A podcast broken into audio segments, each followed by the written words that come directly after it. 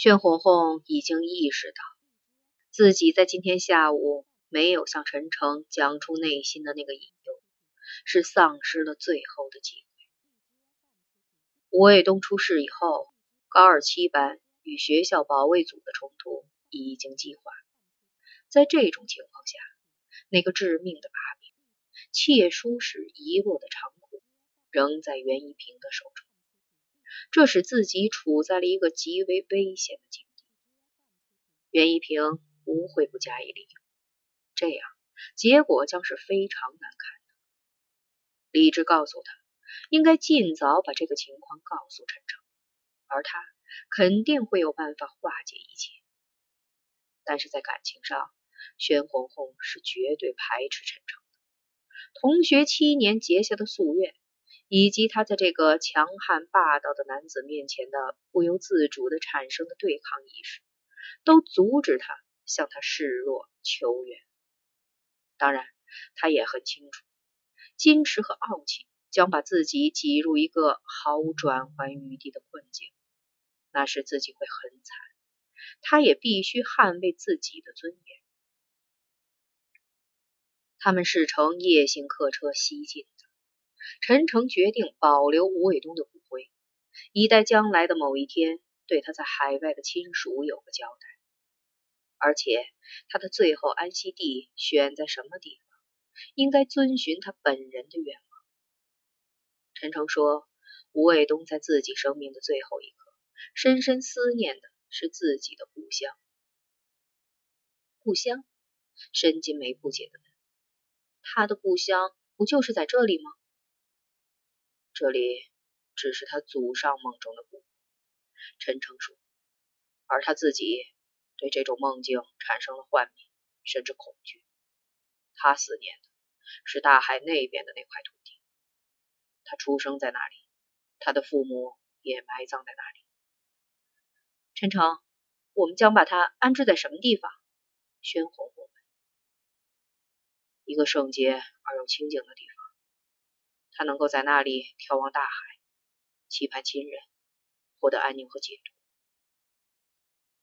他会感到孤独和寂寞。不，很快就会有人去陪伴他。谁？陈诚望着宣红红，低声说：“不是你，就是我。”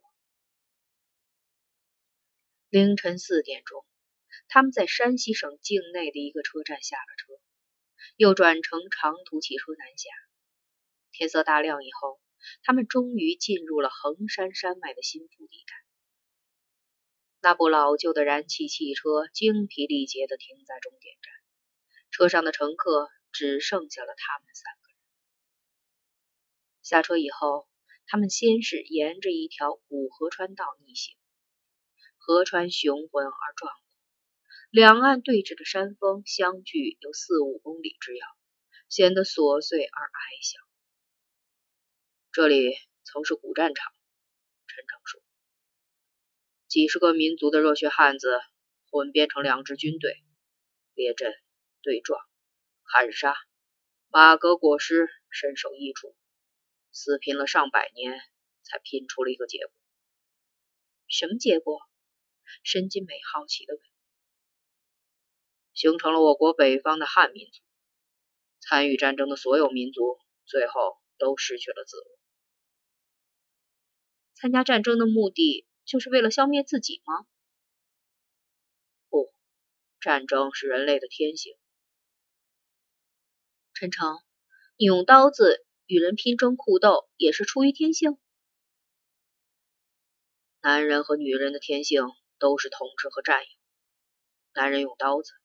女人用姿色，沈金梅，你记住，女孩子应该温情脉脉，摧眉折腰。宣红红开心的笑了。走出三十多里地以后，河道逐渐变得狭窄而又崎岖，地上的石块也越来越大。当河道最终变成了一道深深的雨裂沟时，他们已经来到一座孤挺高峻的山峰的腰部。仰头望去，在山峰的顶端，矗立着一座多层砖塔。吴卫东喜欢那里吗？申金梅说：“不管他是否喜欢，他都必须置身在那座宝塔之下。陈诚转过身，遥望着远处那一条烟袋般苍茫的古河川，冷冷地说：“为什么？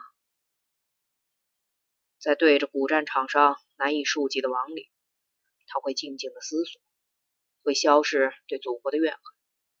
他可以去死，但他不可以把不解憎恶带进坟墓。没有上山的路，只能攀援着光滑的巨石，翻越一堵堵。”陡立的石壁，沿着那条由山顶垂直悬挂而下的雨裂沟逐级而上。两个女孩子是被陈诚一级一级的托举上去，在通过最后一道一丈多高的白岩绝壁时，他们已经手脚酸麻，一丝气力也没有。陈诚咬着牙，用头和臂膀把他们硬顶了上去。而他自己却在爬到半壁时突然力竭而掉了下去。他死了般倚着石壁躺了很久，极度的疲累使他面色惨白，四肢痉挛，大张着嘴，干呕不止。在那一刻，宣红红的傲慢几乎被瓦解了。他突然意识到，其实他并不特别厌恶陈诚。晚酒时。在融融的月色中，他们登上了山顶。那个精致的雕花木盒被安放在山顶阳坡的一个隐秘处，盒子里是吴卫东的骨灰和他的精灵。这个小小的穴居地四周有巨大的青石围笼拱卫，上方是千年灵塔的庇佑和护持，脚下可以俯瞰空阔皎寂的。古战场，无遮无拦的东南方极远处，苍茫浩渺间是大海，是亡故少女苦思苦想的故乡。那颗痛苦的屈辱的灵魂，你可以安息了。与骨灰盒一同存入地下的，还有一个密封的宽口玻璃瓶，瓶中是魏东遗留给他的三个朋友的那笔大额存款。这笔钱，我们三个人中的任何一个人都可以取用，而且不必事先协商，不计彼此份额，也不问具体用途，每个人都可以全权支配。陈诚对申金梅和宣红：“不过这里仍然有一个限定条件，按照它的主人的要求，只有在一种情况下，我们才真正具有动用它的权利。”两个姑娘背靠宝塔，跪坐在山顶上，默对着已隐于地下的朋友，悄悄地掉下了眼泪。他们没有说话。红红、金梅，你们两个人记住，当你们需要动用这笔钱购买那个特定商品时，你们随时可以来这里取走它。这是吴卫东在生前对我的嘱托，也是他死后的心愿。什么商品？命运。命运，命运是可以购买的吗？当然，命运是最容易用金钱买到的商品。记住这个概念，你们的一生将没有大的不幸。那个限定条件就是，这笔钱的使用必须能够使你们改变自己的命运，获得人生转机。舍此，就是对生者的背叛，对死者的亵渎。下山的时候，陈诚发现宣红红似乎显得特别疲惫、沮丧，而且他有好几次偷偷的失神的打量着自己。红红，一定有什么事儿要告诉我？陈诚盯着宣红红的眼睛，低声问道。没有。宣红红避开陈诚的目光，高傲的仰起头，淡淡的说：“陈诚，我只是在想。”你刚才在撒谎！撒谎！陈诚一怔。你撒谎了，陈诚。吴卫东遇到的不幸和厄运，是用金钱能够改变的吗？我们能够用钱赎买回他的生命吗？宣红红突然失声痛哭起来。陈诚，你在撒谎！吴卫东在临终前一直在诅咒命运。因为命运太阴险暴力，他是无法改变的。他说。陈诚神色黯然，重重的叹了一口气，什么话也没有说。他们彼此之间后来都没再说什么，都默默的想着各自的心事。直到返回北京城，宣红红也没有能够对陈诚说出隐藏在他心中的忧虑和恐惧，这使他丧失了最后的机会。申金梅后来坚持认为。这是陈诚犯下的又一桩不可饶恕的罪行。作为一个男人，特别是一个敏锐而又厚颜无耻的男人，你应该有办法对付宣红红。